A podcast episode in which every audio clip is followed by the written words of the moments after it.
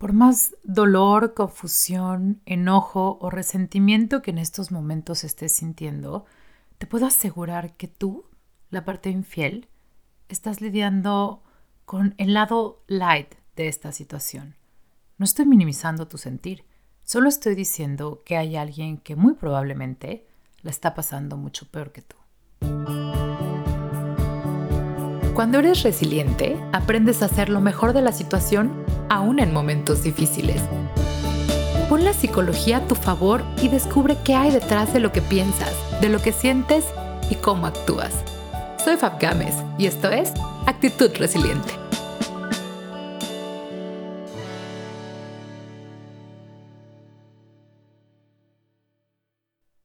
Hola resilientes, ¿cómo están? Bienvenidos. Lo prometido es deuda y aquí estoy con la segunda parte del episodio de infidelidad, un tema que me pidieron muchísimo y que decidí desde la semana pasada abordar en dos partes. La primera desde la parte de la persona herida, desde la persona que se entera que le fueron infiel. Y el día de hoy vamos a hablar acerca de todo lo que tiene que ver con la parte infiel. Como les decía la vez pasada, no se trata de encontrar víctimas o culpables, porque dentro de una pareja no existen, somos corresponsables de lo que está pasando y precisamente ese es mucho el enfoque que quiero manejar hoy, porque todo lo que se diga eh, dentro de este episodio no tiene nada que ver con estar culpando a una persona. Solamente poner el grado o el tamaño de la responsabilidad que tienen cada uno para entender qué está pasando por su mente, para entender cuáles son las causas que los tienen aquí a los dos como pareja y lo más importante, para saber qué viene, para saber qué hacer, si esto se puede solucionar o no, si esto tiene una manera diferente de hacer las cosas o simplemente también es momento de parar, de romper y de terminar la relación. Acuérdense que no hay respuestas ni buenas ni malas, no hay ni buenos ni malos consejos, simplemente las cosas que parecen funcionar o no, lo que es funcional o no para ti y de eso se trata al final de, encontrar y espero que por medio de, de esta información que te voy a dar encuentres un poco más las respuestas que estás buscando una infidelidad, un periodo de infidelidad dentro de una pareja, por supuesto es muy doloroso de los dos lados, es algo que no le deseas a nadie por todo el proceso de dolor, de frustración, de desilusión, en fin, de muchísimas emociones y sentimientos que pasan alrededor de las dos personas. Pero el día de hoy quiero que nos pongamos del lado del infiel. Y si tú fuiste eh, la persona infiel, te invito a que te quedes y lo escuches porque a lo mejor vas a encontrar un poco más de sentido en lo que está pasando y un poco más de respuestas o alternativas acerca de qué puedes hacer. Por el otro lado, si tú eres la parte que sufrió, digamos, por, por así decirlo, o padeció o se enteró que le fueron infiel, también quédate porque puede ser de mucha ayuda que logres entender cuál es el otro lado de la situación. Como te lo platicaba en el episodio anterior, no se trata de echarle toda la culpa a uno y entonces ya todo esto es chamba de uno. Al contrario, una infidelidad se da porque hubo probablemente una crisis, una desestabilidad dentro de la pareja que generó un ambiente en el cual entró la infidelidad o la oportunidad de ser infiel mucho más fácil. Por supuesto que no lo justifica, no, pero acuérdate que todos lidiamos diferente con las situaciones de la vida. A veces mejor o peor de la manera en que quisiéramos, pero eso fue lo que pasó, eso ya no lo podemos borrar. Entonces estamos aquí para tratar de entender qué sigue. Al principio de este episodio te decía que, que por más dolor que haya para ti, para la parte infiel, porque puedo entender que estás pasando por un, un proceso de confusión, un proceso de dolor, un proceso de no saber qué hacer, de tener más preguntas que respuestas, pero te puedo asegurar que hay alguien del otro lado que tienes muy claro quién es que la está pasando peor. Y todo esto ya te lo expliqué en el episodio anterior. Aunque tú, el infiel, estés pasando por un periodo en el que a lo mejor hay arrepentimiento, acuérdate que tú estás partiendo de la base, aunque sea de manera inconsciente, pues mucho más sólida. ¿Por qué? Porque tu autoestima no se rompió, porque tu autoconcepto, tu seguridad, pues lejos de haberse minimizado, probablemente hasta crecieron. ¿A quién no le gusta pensar o fantasear con la idea de que a lo mejor no puede haber una, sino dos personas que quisieran hacer pareja contigo. Entonces, desde ahí tú ya traes una ganancia de por medio. Y te lo estoy diciendo con la intención de que te pongas un poquito desde la empatía para entender por qué vamos a platicar todo lo que vamos a platicar el día de hoy aquí. Acuérdate que aunque sientas que todo es un caos y que de pronto no sabes por dónde empezar, te sugiero que empieces precisamente por la empatía, por tratar de entender que tu pareja en estos momentos, si es que se acaba de enterar de lo que pasó, probablemente no esté muy receptivo que digamos. Y eso está bien. También es un tema de tiempo, de empezar a ver cómo se termina de bajar un poco las emociones y entonces podemos empezar a pensar con claridad. Entonces hay que tener paciencia, hay que tener mucha empatía por tratar de entender qué es lo que está pasando por el otro lado. Y precisamente la idea es que como estructuré el episodio anterior dentro de las tres fases de entender primero lo que sientes, piensas y haces, segundo, saber qué decisión tomar o cómo tomar esta decisión, y tercero, la parte de reconstruir. El día de hoy voy a hacerlo de la misma manera, nada más que desde el lado del infiel. Partamos por entender un poquito mejor la psicología de hombres y mujeres. Aquí voy a tratar de generalizar los casos, los ejemplos, pero bueno, siempre hay excepciones, pero la tendencia nos dice que las mujeres, por ejemplo, cuando son infieles o cuando, pues sí, cuando se atreven a hacerle infiel a su pareja, es normalmente porque tienen esta idea de que encontraron a su alma gemela en su amante y eso las tiene sumamente conmovidas y las está llevando hacia el lado de la infidelidad. El hombre, por el otro lado, cuando se atreve a ser infiel, es porque encontró muy probablemente un compañero de sexo o una compañera de sexo con quien disfruta muchísimo y con quien además comparte otras cosas, a lo mejor sus hobbies, sus intereses, que si el deporte, que si el golf, que si las salidas, etc. Entonces, la perspectiva de uno y otro es muy distinta.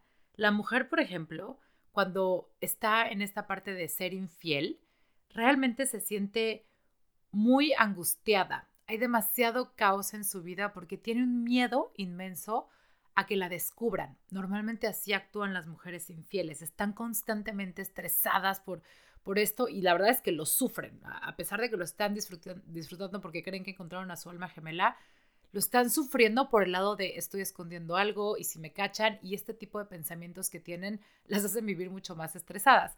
El hombre, por el otro lado, esta sensación de me van a cachar es algo que lo motiva, es esta adrenalina que le gusta, esta sensación de peligro, de estar haciendo algo prohibido y entonces disfruta este periodo de esconder las cosas. Insisto, no es general, pero normalmente tendemos a comportarnos así.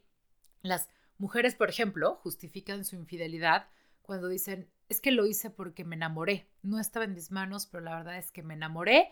Y entonces tienen este concepto como de, y ahí perdí, ¿no? La verdad me enamoré y pues entonces por eso fui infiel.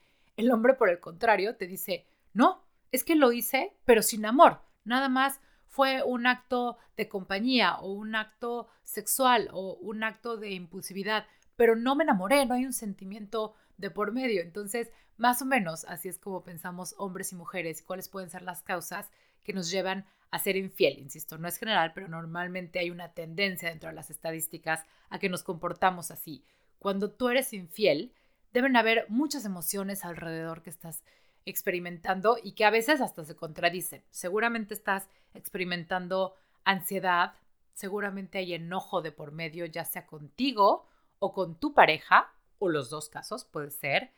Puede que estés pasando por un sentimiento de falta de culpa y eso hasta cierto punto te preocupa porque entonces llegan estos pensamientos de, híjole, que yo no debería estarme sintiendo un poquito peor por lo que pasó, pero entonces te estás reafirmando el no, yo soy feliz y esto me hace bien y por fin me siento plena y por fin me, siento amado y entonces esta falta de culpa puede ser una de, las, emociones que estás experimentando. También puede haber culpa, por el otro lado, de haber lastimado a alguien. Si, si estás dentro de esta fase de arrepentimiento o, o, en esta posición de arrepentimiento, seguramente esta culpa te está haciendo pasarla muy mal, de voltear y ver a tu pareja y ver que a lo mejor tus actos lastimaron demasiado a esa persona que tanto amas. O por el otro lado, también puede que te sientas aliviado. Normalmente cuando las infidelidades salen a flote, hay personas que se sienten muy aliviadas de ya no tener que mantener este secreto. Pareciera que se liberan de esta carga enorme que pueden tener y que incluso se pueden empezar a sentir impacientes por seguir adelante, ¿sabes? Como de, ya quiero terminarlo, bueno, ya, ya lo dije, ya se sabe, ¿qué sigue? De una vez actuemos y acabemos con esta eh, ambivalencia y ambigüedad de mantener dos relaciones que me tenía tan mal. Entonces, pueden ser muchos los lados desde los que estás experimentando esta infidelidad, pero lo importante es que sepas que lo que tienes ahorita como emociones o como sentimientos es como un coctelito mezclado y muy probablemente no sean reales al 100%. Siempre mi primer consejo, sobre todo para la parte infiel, es toma las cosas con calma. No tienes que tomar una decisión de vida en estos momentos. Si bien mucho del foco está en la persona en la que lastimaste, porque nada te da derecho a lastimar a otra persona, eso es cierto, también trata de dar un paso atrás y tener un poco de perspectiva acerca de lo que pasó. Como te decía, hay muchas causas por las cuales eh, pues, pues se dio esta situación de infidelidad y es muy importante que empieces a reconocerlas. ¿Qué hay detrás de esta infidelidad? No, no fue a lo mejor la calentura, no, no fue que a lo mejor se me puso la oportunidad y se me pasaron los tragos, no, no fue que a lo mejor disfrutabas mucho la compañía de esta persona. Hay una raíz antes, hay algo que te hizo estar en este momento y tomar la decisión de ser infiel. Y esa raíz viene de tu pareja, de tu relación de pareja con la otra persona, de su tiempo juntos, de sus dinámicas, en fin. Y es ahí donde hay que poner atención, porque necesitamos entender de dónde viene. Ahora, si tú estás en una de estas eh, posiciones o en uno de estos momentos en los que dices, quiero dejarlo todo, ya no quiero estar más con mi pareja, la verdad es que yo quería terminar hace mucho y este fue mi pretexto perfecto, es perfectamente válido, adelante. Mi, consejo es, vamos a tratar de hacer el menor daño posible, porque te lo repito, nada nos da el derecho a lastimar a las demás personas, y menos con intención, menos cuando hay una conciencia de que le estás eh, haciendo pasar mal a alguien. Pero también quiero que te quede muy clara esta cosa, entre más enojo tengas hacia tu pareja, porque a lo mejor te descubrió, porque a lo mejor tienes la idea de que dejó de hacer muchísimas cosas que antes hacía, porque en tu mente puede estar esta idea de que te, te dejó abandonada o abandonado y entonces por eso tuviste, entre comillas, que voltear a ver a alguien más, etc. Entre más enojo exista, menor va a ser tu culpa.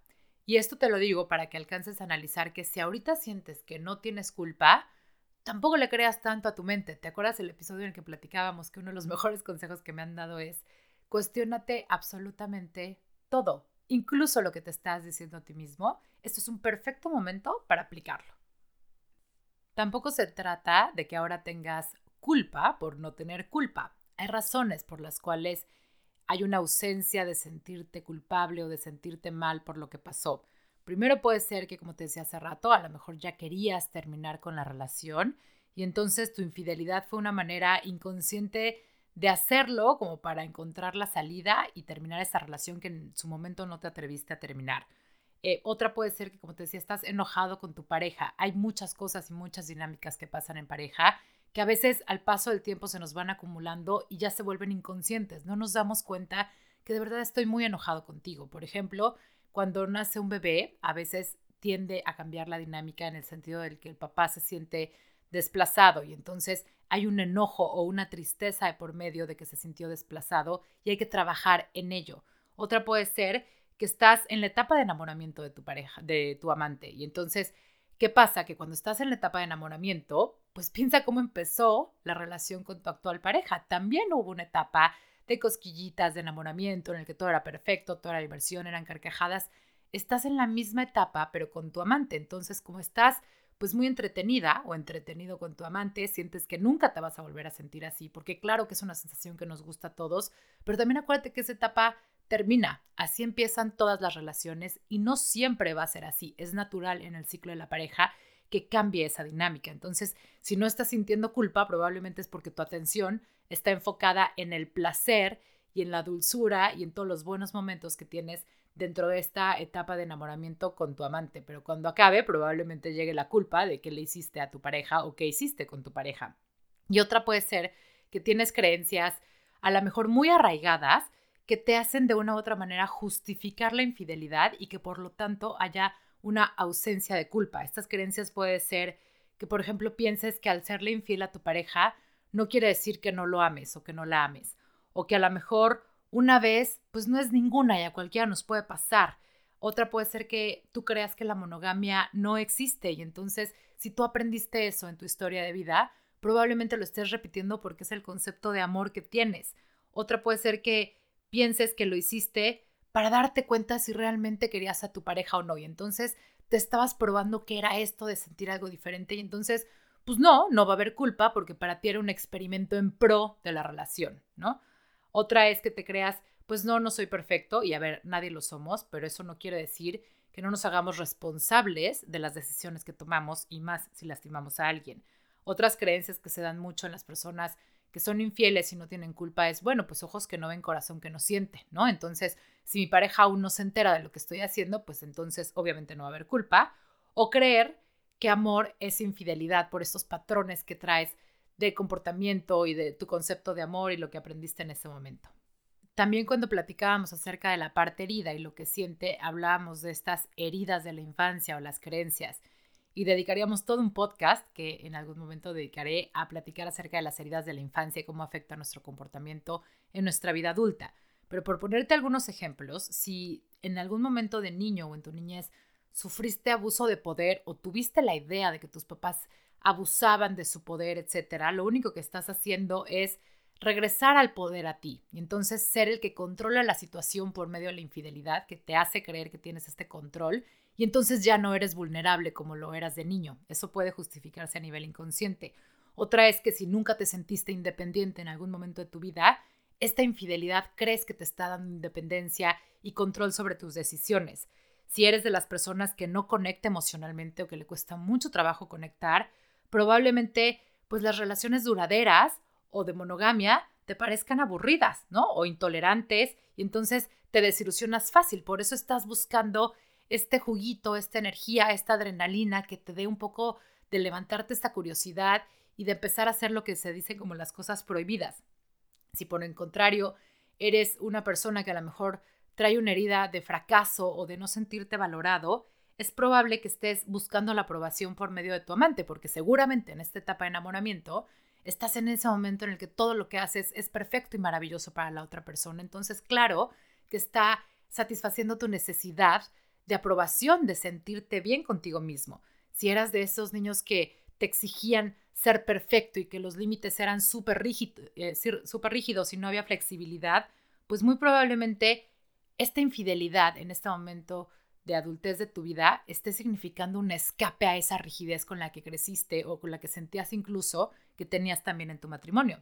Es mucho más probable que eh, seas de las personas que comete una infidelidad si alguno de tus padres lo hizo. ¿Por qué? Porque además de que según tú inconscientemente reparas esta parte de no ser el abandonado, sino el que abandona, regresamos al punto. Es lo que aprendiste, es la manera en que está grabada en lo más profundo de tu ser lo que es amor, aunque sea inconsciente, aunque conscientemente digas yo sé que estuvo mal, que mi mamá le puso el cuerno a mi papá o viceversa, es muy probable que eh, repitas la historia, digamos, de manera inconsciente o que busques tú ser el que abandona y no el abandonado, pero en cualquiera de los casos, como seguro ya estás pensando y ya te diste cuenta, no es ni la razón ni la forma de terminar una relación de pareja o de buscar un escape.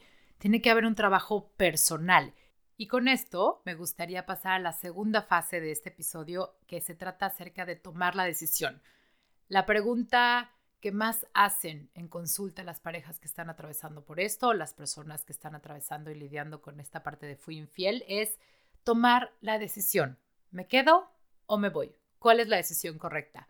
Para empezar, no hay decisión correcta. Punto número uno. Punto número dos, otra cosa que es sumamente importante que tengas clara a la hora de tomar la decisión es que esta decisión no tiene absolutamente nada que ver con el amante, nada que ver con esa persona. Esta decisión tiene que ver con la pareja, contigo, con lo que quieres, cómo te ves en un futuro, con cuáles son tus valores, las cosas que valoras para tu vida y qué tan alineado está esto con la pareja.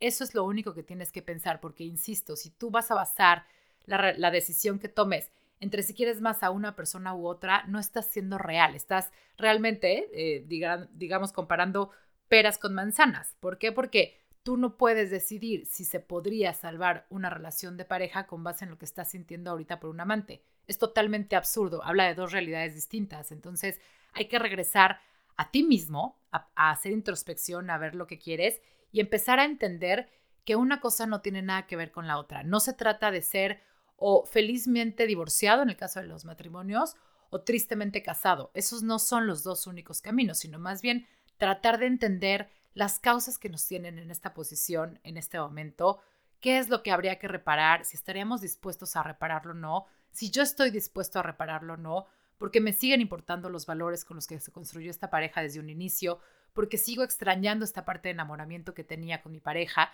porque me sigue haciendo sentido el plan de vida que yo tenía con esta persona y entonces con base en esas respuestas empezar a querer tomar la decisión. Pero si tú estás pensando es que la salida es terminar mi relación actual y empezar otra nueva, déjame decirte que las relaciones que vienen eh, empezando así o digamos poniéndolo en el contexto del matrimonio, el 50% de los matrimonios de primera vez fracasan, que es un número altísimo. Pero de los segundos matrimonios, no fracasa el 50%, fracasa el 60%, es decir, la tasa es mucho más alta. Entonces, ¿por qué? Porque un matrimonio o una relación no está aquí o no se construye para reparar una pasada. Son cosas completamente distintas y no tienen absolutamente nada que ver. Entonces, la pregunta correcta sería más bien decir, ¿terminar mi relación actual es por un crecimiento mío, es, es para ser yo mejor persona, acercarme mejor a lo que quiero ser, o por visualizarme con mi amante y la euforia de lo que estoy viviendo en este momento. Las decisiones que estás tomando hasta ahorita tienen que ver contigo o con tu amante o con tu expareja, porque de ahí puedes partir. Es decir, mi decisión de quedarme se basa en qué creencias, como hablábamos hace rato. A lo mejor, si decido quedarme y si estás tratando de, arreglar las cosas y de luchar, también cuestiónate, duda de todo lo que te estás diciendo. Si estás decidiendo quedarte, también cuestiónate. ¿Me estoy quedando porque tengo esta idea de que ya no quiero lastimar más a mi actual pareja? ¿O quizás porque creo que el matrimonio es para siempre y entonces tengo que cumplir con esta idea? ¿O qué tal que me da miedo la separación y todo el proceso de tener que separarme, dividir nuestros bienes, tener que decir adiós a las familias y todo esto que puede traer consigo una separación y entonces prefiero ahorrármelo y con base en, la fatiga, en el miedo o la ansiedad que me genera todo este proceso, entonces estoy decidiendo quedarme o porque además la vida doble puede ser más cómoda y entonces ya me demostré que puedo vivirlo así. Entonces, ¿para qué me aviento todo el problema de, de terminar una relación si puedo llevar una doble vida? Ojo con eso porque a veces son cosas que hacemos de manera inconsciente y que, insisto, no son las razones correctas para terminar una relación. Incluso si tú te crees responsable de tu actual pareja a pesar de que tú la lastimaste, también es muy importante hacer consciente eso. Si tú crees que tu pareja actual no podría solo y entonces te vas a quedar por eso, tampoco es una razón válida para quedarte porque no va a jalar.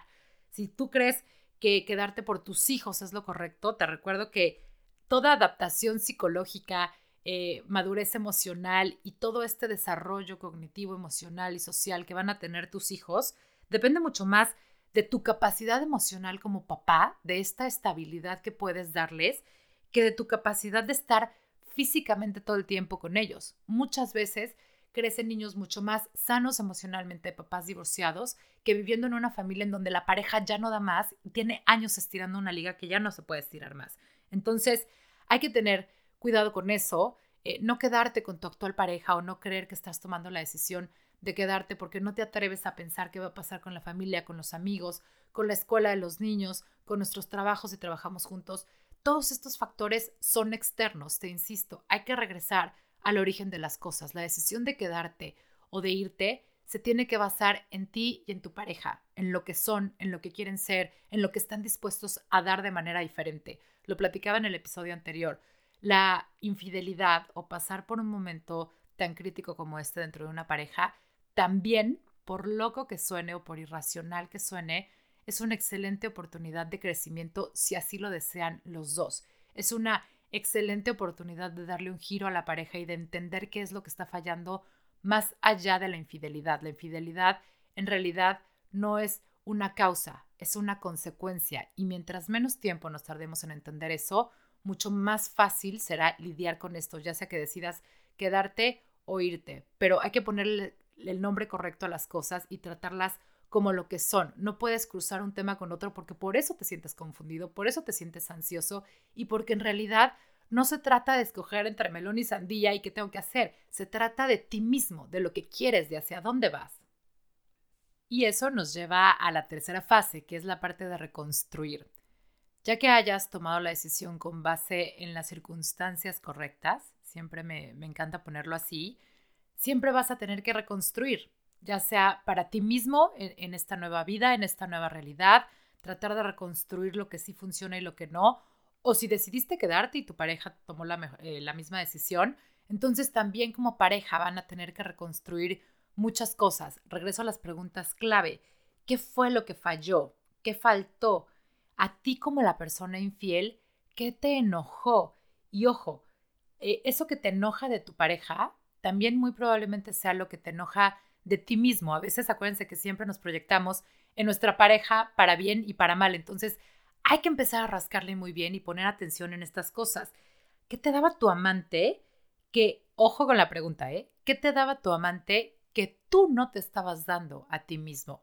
Esto no tiene nada que ver con tu pareja. Jamás hay que ponerlo en el mismo contexto de uno contra otro o una contra otra. No. ¿Qué te daba tu amante? ¿Qué te llenaba? ¿Qué te hacía sentir? Que en realidad tú no te estabas dando a ti mismo porque tampoco es responsabilidad de tu pareja. Empieza a ver lo que sí funciona de la pareja y sobre eso empecemos a reconstruir las cosas. Eso que escribiste, que son quejas de las cosas que no soportas o con las que no puedes lidiar de tu pareja, la misma queja, la misma oración, trata de ponerla en positivo, como si estuvieras justificando tu respuesta en un examen. Por ejemplo, si tú dices, es que a mi pareja no le preocupa la parte económica y eso todo recae en mí, ¿cómo podrías justificar esa respuesta por ponerlo en positivo? A lo mejor podrías pensar en algo como, mi pareja se centra en las relaciones y lo que es importante emocionalmente para nosotros. Este es un ejercicio que se hace en terapia de pareja y que puedes empezar a hacer tú como introspección para darte cuenta que la percepción que tienes de tu pareja, de la vida juntos y de tu relación muy probablemente está dañada por años de enojo, años de a lo mejor quedarnos callado muchas cosas, de no haber dicho lo que sentíamos en ese momento y entonces propiciar dinámicas con las que a lo mejor no nos sentíamos tan cómodos. Y todo eso es que precisamente lo que hay que reparar y reconstruir en la pareja. No es un camino fácil, no, pero en el momento en el que tú ya lograste generar la, la acción de tu pareja, de decir, vamos a luchar por esto, ya ganaste muchísimo, porque el hecho de que alguien se siente contigo dispuesto a perdonar, a trabajar por volver a confiar y a aceptar su parte de corresponsabilidad de que esto le toca, creo que es un gran indicador de que a lo mejor estás con la persona correcta. ¿Qué tendría que seguir después de eso? Bueno, pues eso obviamente yo siempre recomendaré que se trate una terapia de pareja con un especialista que los pueda orientar y acompañar en este proceso que puede ser mucho más fructífero y mucho más sano para ustedes, pero hay cosas que vas a tener que hacer tú la parte infiel.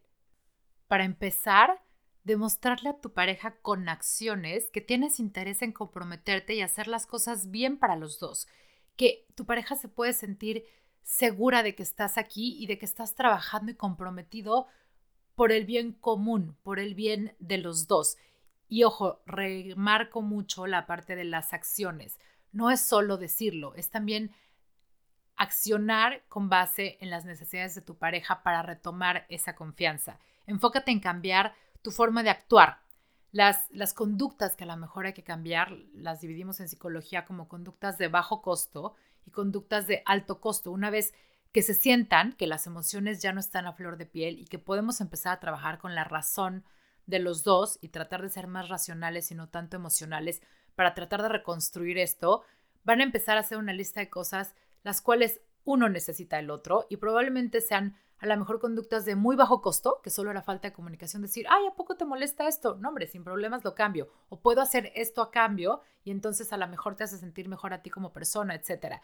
Pero también van a existir las conductas que le llamamos de alto costo y estas normalmente las tiene que cambiar o las tiene que generar la parte infiel, porque bueno, pues es la parte de responsabilidad que le toca. Estas conductas de alto costo Pueden ser, por ejemplo, cambiar tu círculo social en caso de que la persona que, fue tu amante esté dentro de ese círculo social. Hay personas que deciden cambiar de trabajo si su amante estuvo ahí, o a lo mejor empezar a reportarse un poco más con su pareja con tal de conectar.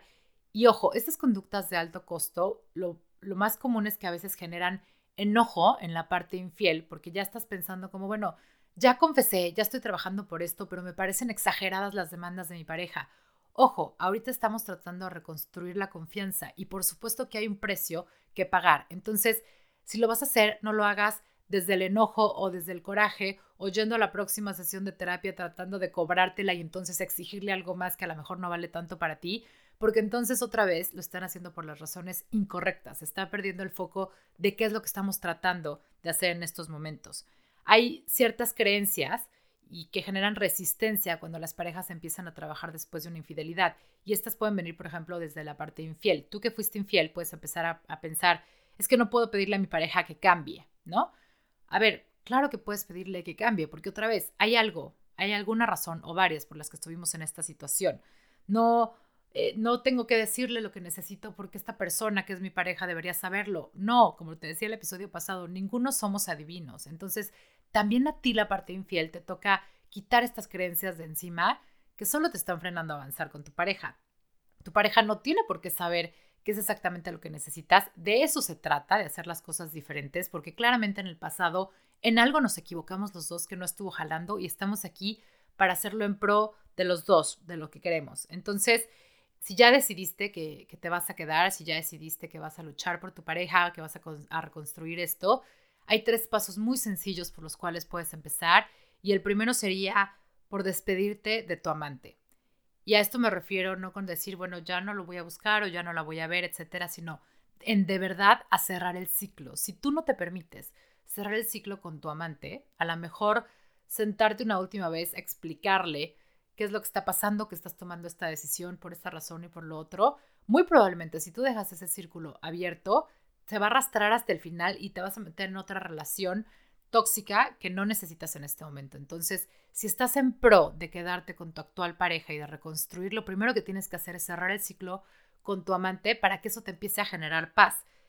Lo segundo sería de verdad no volver a contactar en la manera en la medida de lo posible con esta persona. Las acciones que tengas que hacer las decides tú, si borrar su teléfono, hay gente que te digo, se cambia de trabajo, se cambian de país, etcétera, pero tiene que haber un compromiso de tu parte a que de verdad estás dispuesto a cerrar este capítulo de tu vida porque si no tu pareja no va a jalar. Y finalmente, el tercer paso sería darle toda la información que quiere y necesita tu pareja acerca de tu relación con tu amante. Esta puede ser una parte sumamente incómoda, pero si tu pareja decide que es necesario, que necesita esta información para avanzar, para entender, para reparar, es justo que seas sumamente honesto. Partimos de que la infidelidad es romper esta confianza, es generar esta deshonestidad entre los dos y son errores que no nos podemos dar el lujo de volver a comunicar, digo, a cometer. Entonces, hay que poner atención en esto, hay que ser leales a nosotros mismos y hay que ser leales a nuestra pareja para que de verdad haya un cambio y para que de verdad no volvamos a tener este espacio o esta situación que nos dio llegar a, pues, a la situación de la infidelidad. Hay que generar o, retomar las herramientas que nos hacen fuertes. Hay que recordar que están tú y tu pareja contra el mundo, no uno contra el otro. Entonces, en el momento en el que conciban volver a ser ese equipo, es mucho más fácil que fluyan. Insisto, todos los casos son diferentes, por eso siempre lo voy a recomendar. Asistir a terapia de pareja puede ser muy sano para los dos. No quiere decir que estén mal o que sean incapaces de solucionar sus problemas. Simplemente quiere decir que los dos están en pro de trabajar juntos por esto y creo que puede ser una gran solución. Con esto termino el tema de infidelidad. Gracias por, proponerlo. Me, encantó trabajar con este tema. Gracias a las parejas que me han dejado trabajar con ellos y que también me han aportado muchísimo para poder hablar del tema. Gracias a ti por estar aquí. Acuérdate que me puedes contactar en mis redes sociales, en Instagram como actitud-resiliente. Mándame un mail a info actitud-resiliente.com o en Facebook como Actitud Resiliente para cualquier cosa que te pueda ayudar. Será un verdadero placer conocerte. Como siempre te digo, gracias por estar aquí y por tú también hacer siempre lo mejor de la situación. Nos escuchamos pronto.